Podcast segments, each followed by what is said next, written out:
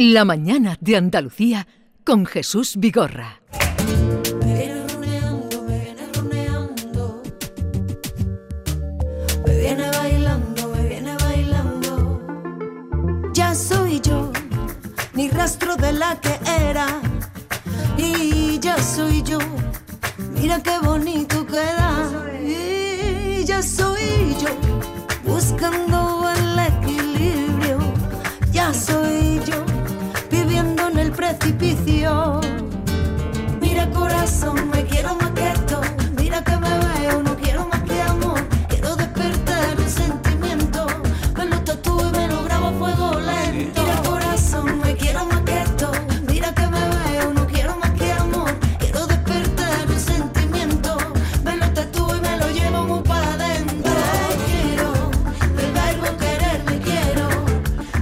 Esto es lo nuevo de Belén López, eh, actriz, cantante, que viene a presentarnos a partir de las once y media del verbo querer. No sé si eh, en algún momento habéis coincidido vosotros, Alfonso, Alberto, con Belén. En alguna Actriz. historia mm, teatral, cinematográfica. Yo mis primeras veces, la primera vez que fui a hacer un casting a Madrid para hacer una película, un- una serie, perdón, eh, yo me quedé a dormir en casa de Belén López, que vivía en la calle Caballero de Gracia. exclusiva. Sí, sí, sí. No, pero no como amiga. O sea, Sí, tenía una casa estupenda con su marido eh, allí y yo allí allí pernoctaba yo en un cuartito que tenían divino. Eh, em- ella es más linda que mandada a ser. Ella es maravillosa. es muy Ella buena era una chica. maravilla. Muy yo buena estuve grabando ¿Tú una también serie... estuviste durmiendo en su casa? No, Bueno, yo, yo, estu- yo- pareja, estuve destripando hombres lobo con ella. Estuvimos en una, juntos en una serie, unos capítulos, una serie que se emitía en Antena 3 que se llamaba Luna, el misterio de Calenda, que era una serie sobre hombres lobos en un pueblo a raíz de un vertido tóxico y demás. Y por ahí andaba ella repartiendo alegrías, más linda que todo, como habéis dicho. Sí, sí, sí, siempre. Hoy viene y sabía que de alguna manera u otra habría coincidido con Alberto o con Alfonso, los compadres que están hoy aquí. Buenos días, bienvenidos. Bien hallados. ¿Qué tal estáis? Bien, Divinamente. Aquí empezando el lunes con alegría. Empezando hacía tiempo que no te veíamos. Pues sí, hace tiempo que no nos veíamos. sí. Eh, Norma os vio el otro día Sí, en Cosas de en Niños. Alcalá de en. Alcalá. Allí estuvimos liándola, allí peleándonos los dos, allí, harto el escenario. ¿Cu- ¿Qué espectáculos tenéis en gira? Cosas de niños y los Quinteros seguís Cosas con de ellos. niños, estamos con el homenaje a los Álvarez Quintero que está súper vivo, la gente está fascinada descubriendo de repente lo que son los Álvarez Quintero con, con los textos que tenemos seleccionados y hechos y de vez en cuando nos pegamos una macarrada con nuestro Somos Carajote, que es, un- es una especie de terapia que hacemos con el público también. Bien, bien, bien. Y, y además habéis hecho un documental. Sobre... Hemos hecho un documental, precisamente después del encuentro con los hermanos Álvarez Quintero, hemos hecho un documental que se llama Sembrando Sueños, eh, eh, sobre la vida y obra de los Álvarez Quintero, que abrimos, inauguramos, el, es la película inaugural de la 49 edición del Festival Iberoamericano de Huelva, todo un honor. Y yo estoy encantado, hoy he recibido ya el corte final de la peli con el sonido bueno y todo, y estoy encantado. Entonces va a estar inaugurando, me has dicho. Inaugurando, por fin inauguramos ¿Qué, algo. qué día es? Ya era hora. ¿Qué, qué día es el que inauguráis? El día 10 de noviembre. Me dijo el otro día, estuvo por aquí Alfonso Guerra la semana pasada, el, el jueves estuvo por aquí, y me dijo que había participado con vosotros. Es maravilloso. Digo, pero Alfonso, si tú odiabas los Quinteros. Precisamente hace un acto de constricción muy bonito en el y explica y da y da un, un sentido a ese prejuicio que hay sobre los Álvarez Quintero y lo cuenta de una manera muy personal, muy bonita y, llena de cariño y de amor. Fíjate que me decía el de sonido, oye, yo creí que, que, que Alfonso iba a venir aquí a poner los verdes y que va, me salió más enamorado incluso. Digo, sí, es curioso. Ahora hablaremos de los compadres entre compadres, programa que vuelve a la parrilla, a la programación de Canal Sur Televisión. Empezasteis la semana pasada. Eh, Arrancamos el lunes pasado el, el primer capítulo y muy bien, muy contento, la verdad. El público encantado, nosotros con ganas de que la gente lo disfrute y vamos a por el segundo. ¿Y de qué vais este segundo? Bueno, ahora me lo contáis. A- Ahora me lo contáis. Vamos a hacer una pausa y ahora contamos entre compadres esta noche a las 11 menos cuarto en Canal Sur Televisión.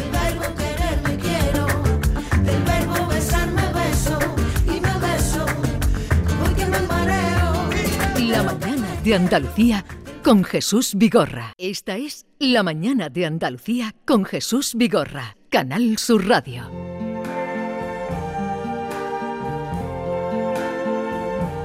I see trees of green, este año habéis pedido un despacho en condiciones y esto es lo que os habéis, les han dado. y en un plato. Ah, plato.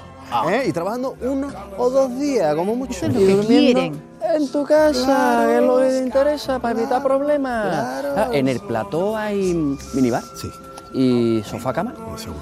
y cuarto de baño y plasma para ver la tele, el fútbol madre y aire acondicionado. De todo, de todo. Vamos a tener de todo, de todo. Ah. Y te digo una cosa, esto de la tele te- me está gustando tanto que yo lo del cine ya veremos. La voz,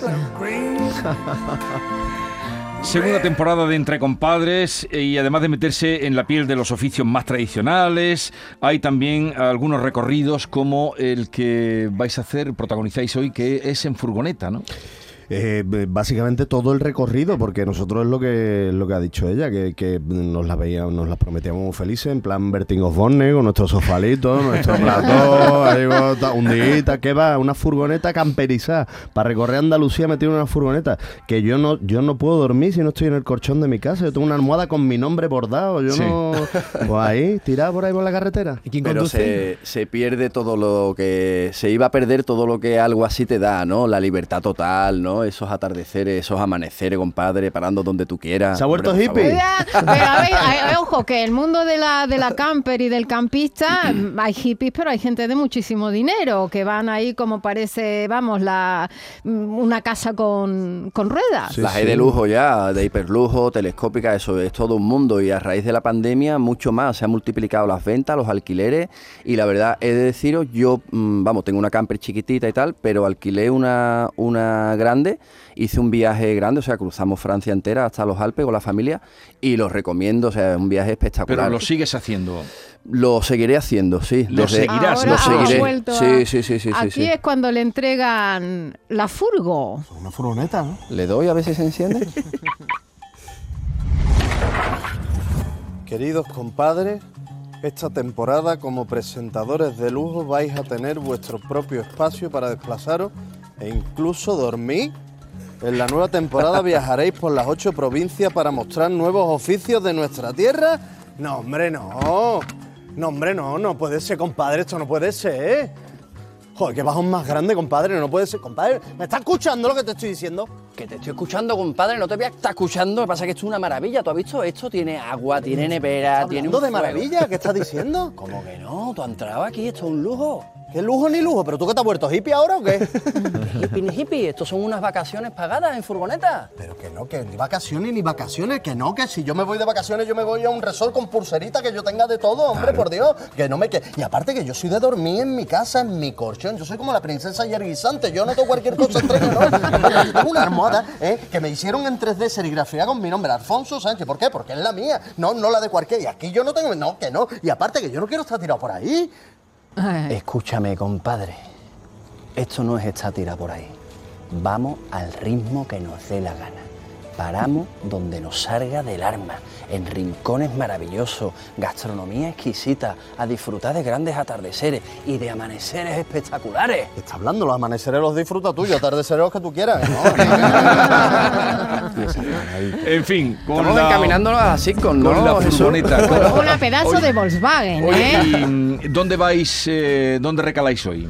Pues eh, el primer eh, día eh, recorrimos la la cuenca minera de Río Tinto y em, con lo cual empezamos en Huelva y hoy pasamos a la maravillosa provincia de Cádiz. Luz pura, vamos a estar en una ganadería de reses retintas con, con Enrique, que es todo un cowboy de la zona.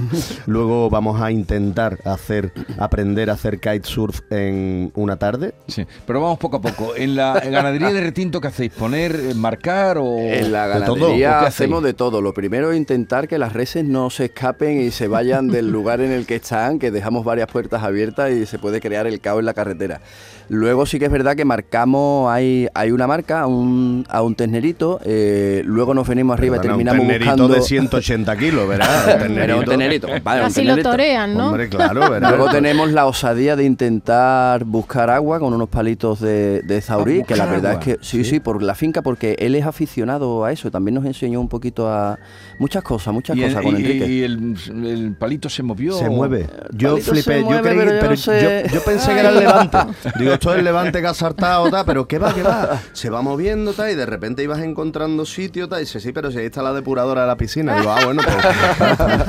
Así no vale. Las Con vacas, las- las vacas de tinto tienen los cuernos muy retorcidos para arriba, ¿no? y muy Y, grande. y una mirada un poquito... Mm, ¿Del viento? De, La de mirada del levante, viento. mirada de levante. Que tú dices, son- no, no son bravas. Digo, no son bravas, pero como se asusta y salga corriendo y te coja, estos son 600 kilos, como si te coge el targo. Hay un par de momentos realmente que yo vi el peligro, la verdad, aunque sean animales mansos, pero esos chacos rey son 300, 400 kilos corriendo 10 o 12 y tú te ves ahí en medio, yo a más de un árbol usé para Bueno, 10, esconderme. 10 o 12 y, y 100 que había, vamos. Eh, y luego vamos al Key Sur, eso en- ya en la zona de litoral. Eso ¿dónde? más en la costa, en la playa de Camposoto era, ¿no, compadre? En Camposoto, Sí, allí que unas hay- Allí clases... nivel. Algo, hombre, nivel, algo que se aprende normalmente. Porque el, el podéis haber inicio- ido al Palmar, en cambio vais a Camposoto. Hombre, sí, porque hay, es más grande, te- hay menos sitio para chocarte si sales volando.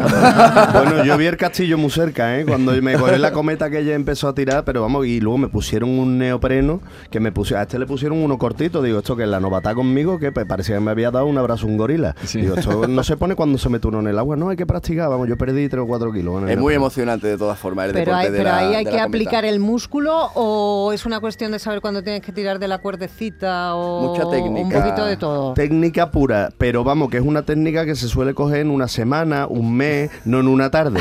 Son, son las diademas del viento, ¿no? Sí, Esas que son las diademas, sí, ¿no? sí, Sí. Como un paracaídas, como ¿no? un paracaídas. Y en una tarde lograsteis poner vosotros a flote en Yo- la superficie. logramos logramos ponernos de pie un poquito, un poquito, Sí, hay un- pero el viento hay un momento en que te lleva y hace como, eh, como hiciste tú, el Superman, ¿no? Yo lo vi Claro. volando así. Sí, ya que se iba para arriba. Sí, no, claro, pero el Superman, tú sabes, la imagen mítica de Superman cuando Sí, va volando sí, con el puñito así, Sí. y pues ese fui yo.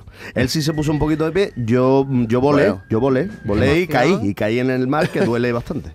No, no, pero eso es lo que hablábamos antes de las alturas. Eso es vida, eso es naturaleza en estado puro, golpeándote por todos lados. Vamos, un desastre. vamos. Y, y en el programa habéis pasado de la naturaleza a los infiernos, porque a ti te quitaron, mm, eh, que eres un poco un chimpancé, un- por no decirte un poco gorilita, Sí. cuando te quitaron, eh, porque tiene unos pelos, mira cuando le quitaron, mucho mira, mira, Mira, mira, bueno, pues se lo quitaron para hacer de Sara Montiel. Ahí tiene la banda. Mm, Madre de mi vida. Es- He de decir que ni trampa ni cartón. Ha salido para llevarlo a Pichardo. compadre, por Dios. Que sale algo y a mi compadre que lo alivie. Un bálsamo. ¿Otra vez? ¿Otra nueva? No, hombre, no. Pues A, la, a la línea de Canet, la línea del escote, no, tampoco me vayáis a poner. Ay, compadre, Hacer sufrimiento. favor, que es que y no puede ser que yo tenga el pubi un poquito harto. Le damos un poquito de coñado. Oye, y, y- y esto para qué era necesario hacerlo? Uf, eso fue para hacer de drag queen en Torremolinos, que fue una experiencia Hacer de drag maravillosa. queen en Torremolinos. Un dolo de pie que nos llevamos al día siguiente, increíble, pero fue una experiencia extraordinaria con una gran transformista de, de, de, de Torremolinos que lamentablemente además este año eh, ha fallecido, Sandra Almodóvar, Sí. eh, en Gloria esté. Y que fue algo, un recuerdo, yo creo que imborrable, sobre todo el dolor ese que tengo en, en- todavía, lo recuerdo. Yo doy fe de ello porque yo ayudé a tirar de la cinta y había trocitos de dermi, o sea, había trocitos de... Era una cosa... Pero bueno, es decir que sí, que fue muy bonito porque eh, aparte fue en- rodamos en el lugar donde empezó todo el transformismo Sí. en, en- en- en España y, ca- y casi que en Europa, ¿no? Más allá de los cabarets de los años 30 en, en, en Berlín y demás. Pero, ostras, un sitio con muchísima historia y muchísimas aventuras. Muy bien. Venían gay de todo el mundo Sí, a sí, sí, Torremolinos. sí, sí, Fue el primer... Era un lugar de libertad sí, sí. absoluto, De, de encuentro. Y le aplicaron, y- le apl- en los últimos años del franquismo nos contaban que le aplicaron la ley a, lo- a los transformistas Sí. de vagos y maleantes y se los llevaron a todos a una cárcel. Y claro, el gobernador de Torremolino fue a hablar y dice, escúchame, que me habéis dejado sin negocio en la ciudad. ¿Y cómo subirse en las plataformas? Porque eso, una drag queen lleva como una Sí. plataforma de, de varios... De 50 Ahí estuvimos dos o tres semanas posteriores, las dos o tres semanas posteriores lastimados, ¿verdad? Sí, con, con dolores en la espalda, en los tobillos, Ahí las entendimos piernas. muchas sí, sí. cosas y yo tenía yo tenía pánico. Digo, verá tú como que tenemos que seguir con el programa o me caiga aquí de una plataforma de esta, me parto el pie, vamos. Oye, la, la elección de las profesiones que comprobáis y en las que os metéis, ¿cómo lo hacéis? ¿Os lo sugieren? ¿Vosotros buscáis? No, Yo creo que no las eligen nuestras mujeres. Hombre, yo debo decir que mi mujer es la, La productora ejecutiva del, del programa. ¿Y quién hace la selección? Pues un, que hay un equipo estupendo de guionistas y de redactores que van buscando por Andalucía y nosotros lo, lo curioso es que mucha gente cree que nosotros la... pero no, no elegimos nada, nosotros mm, llegamos a la lectura de guion y, a veces incluso a la profesión sin saber nada de lo que vamos a hacer, que yo creo que es parte del encanto porque de repente hay momentos, o sea, mm, es como el día en esta segunda temporada, hay un día que, que la gente yo sé que lo va a esperar porque la gente es maligna muchas veces. Creo que tu mujer es la Bueno, maligna yo ¿eh? ya le he preguntado, digo, ¿tú me quieres decir algo? Pero tú Y me no. quieres. Y, y- y- y que es cuando nos dijeron que íbamos, que teníamos que hacer eh, puenting, que teníamos que tirarnos de un puente de 30 metros de altura. Dije, perdona. eh, A ver, a todo el mundo le gusta tener experiencias Sí, que pero le bueno, pero- den adrenalina tal, pero sí que hay cosas ya con una edad y con niños en el mundo niños. que tú o no tienes en la agenda o la has tachado. Sí. Y el puenting es una de ellas. Sí. Eso que Pero- te cogen por el pie, ¿no? Yo ni- no quise ni mirar a Jesús. Te cogen Yo por no- donde pueden. te cogen- Te- Primero te cogen para que no te escapes. Además Claro. pasa una cosa que es muy cruel porque te pone atacado, que por lógica, por sentido, por sentido común, a ti nadie te, te empuja a hacer el Sí. puenting. A ti te ponen todo el equipo, tú revisas que está todo bien y la, la- la decisión es tuya. O sea, tú eres el que ya en, en el pretil del puente tienes que saltar, tú solo. Ahí está la cosa, ahí, está, ahí- ahí está el tema. Que ahí tú está tienes el que tema. decidir tirarte de un puente. Que yo lo pensé y digo, che, no tengo tantos problemas. Porque en, en el paracaidismo va siempre con un, Sí. en un tándem, ¿no? Y Ah, hay un, un experto que salta y tú te dejas llevar. Pero eso de dar el paso al vacío... Pero bueno, aquí están cuando se tiraron por En paracaídas.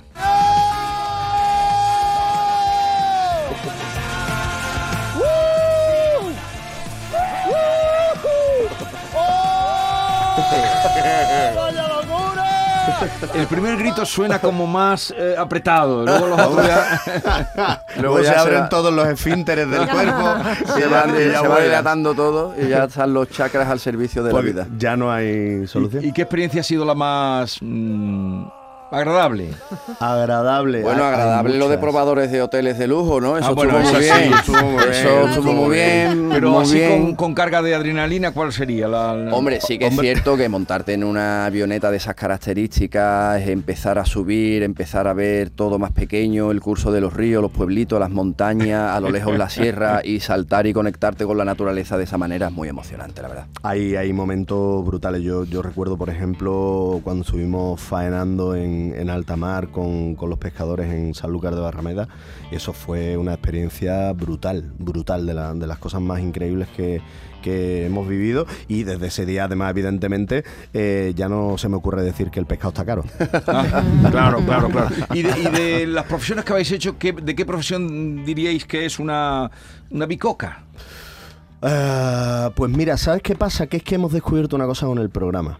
Que mm, toda la gente con la que nos vamos encontrando y todas las profesiones que nos vamos encontrando son gente que es rica.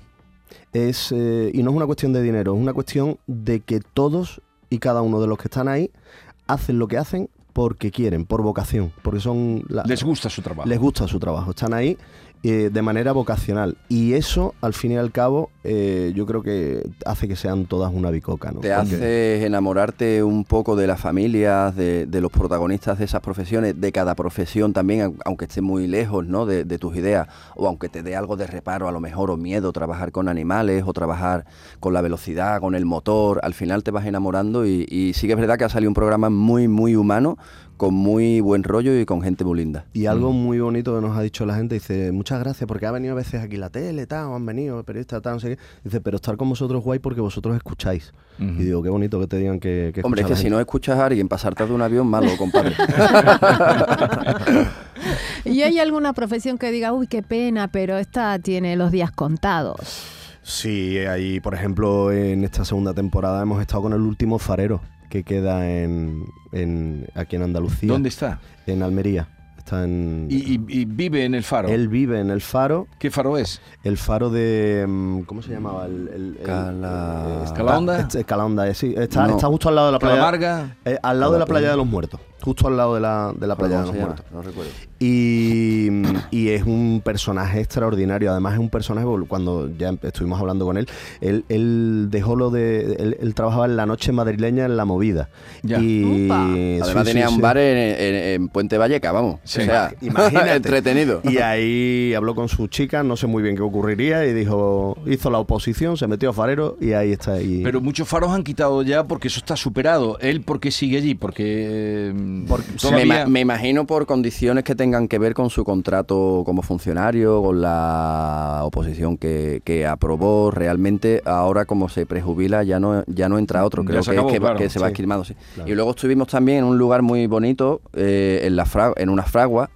En una fragua en, en Jaén que también eh, penosamente corre en riesgo de desaparición porque no se arriman los chavales jóvenes, o sea, no, no tienen, no hay cantera, ¿no? no y es una profesión, joder, ya los fenicios, ¿no? O sea, eh, El hierro. El hierro, o sea, el hierro, fundir el hierro, o sea, desde... Nada del hierro. Claro. Ahí hace calor, ¿eh, Alberto? Ahí hace calor, pero es tan emocionante tratar un elemento tan duro como el hierro y darle al final la forma que tú deseas y ver que la sabiduría del hombre en ese sentido ha, ha logrado hasta doblegar de alguna manera o manejar o hacer del hierro un, un elemento Algo que pueda ser sí. maleable, ¿sabe? Y útil y darle formas para su propio beneficio, para su defensa, para su alimentación, para, para su... mm, eh, es maravilloso y, y ver que eso se puede perder es una, es una pena increíble. Eh, Podría ser el faro, estoy buscando por aquí, el Sí. faro de... eh, a ver, ¿dónde está? De- Mesa Roldán. Mesa Mesa Roldán. Roldán. Mesa Mesa Roldán. Roldán. Mesa Sí. Roldán. Es que lo dice aquí, dice, uno de los últimos faros habitados y el más, el más alto de la península y del Mediterráneo. Sí, exactamente. Y que fue utilizado para las escenas míticas de Juego de Tronos. Sí, Sí. justo al ladito hay un caminito que es donde estaba. Está posicionado más alto porque está encima de, de un, de, un, ri- de una montañita grande. Creo que el más alto es el de Chipiona. El- el, el- más alto, más alto construido. Sí. sí. ¿Y pasasteis allí una noche? No, pasamos una tarde y eh, hicimos un poco de farero, limpiamos la lente, hicimos lo que suelen hacer ellos. Un poco de farero. y luego visitamos el museo, que tiene un museo maravilloso que él quiere dejar como legado cuando se vaya y que el faro permanezca abierto como visita, o sea, para, para Sí, que sí, los sí, vayan de visita. Van muchos coles, va- es como un centro de interpretación y la verdad es que tiene auténticas joyas, tiene antigüedades, tiene cosas hechas por artesanos actuales. El, el museo es maravilloso. Bien, pues esta noche a partir de las 11 menos cuarto entre compadres y tenéis eh, próximas semanas igualmente ah, cada día con todo esto que vais descubriendo, profesiones en las que vais experimentando. Esto no para, continuamos, continua- y quedan unas cuantas muy, muy chulas. Vamos a hacer la vuelta a Andalucía esta noche Cádiz, después Málaga, Granada, Almería y hasta de nuevo volver a Sevilla. ¿Y tenéis plus de peligrosidad? Eso pregunto todos los días. que voy a rodar. Un seguro. Bueno, el plus es que le pagaran por lo, el riesgo que corren. Otra cosa es Eso ya, quedó, seguro. eso ya quedó atrás. Yo lo tuve, que estaba desglosado en la nómina, mm, trabajaba en un espectáculo de acción, mira, me he bajado peligrosidad. Ahora soy un tipo pequeñito. Pero ya, por lo visto, ya no existe, ya no se aplica ese concepto. No, no sé si los bomberos lo cobrarán, por ejemplo. Entre compadres esta noche a las 11 menos cuarto y el próximo en el próximo festival de cine iberoamericano de Huelva, que no sé qué día comienza, ¿sabes? ¿Tú Eh, sabes? la, la 10. inauguración, el día Ah, 10, el 10 de, no- de noviembre, Allí inauguramos el se inaugura con el documental Sembrando Sembrando sueños. Sembrando sueños. Porque o sea que estáis en flores. racha. Y a todo esto, Cosas de Niños, el espectáculo que sigue en gira, que el otro día estuvo viendo eh, precisamente Norma, Somos Carajote y el homenaje a los Álvarez Quintero. Un placer encontraros vivos. Sí, siempre, que siempre. sigáis así. A- ahora vamos con vuestra amiga y compañera Belén, que podáis saludar, eh, Belén López. Gracias por la visita. Adiós. Gracias,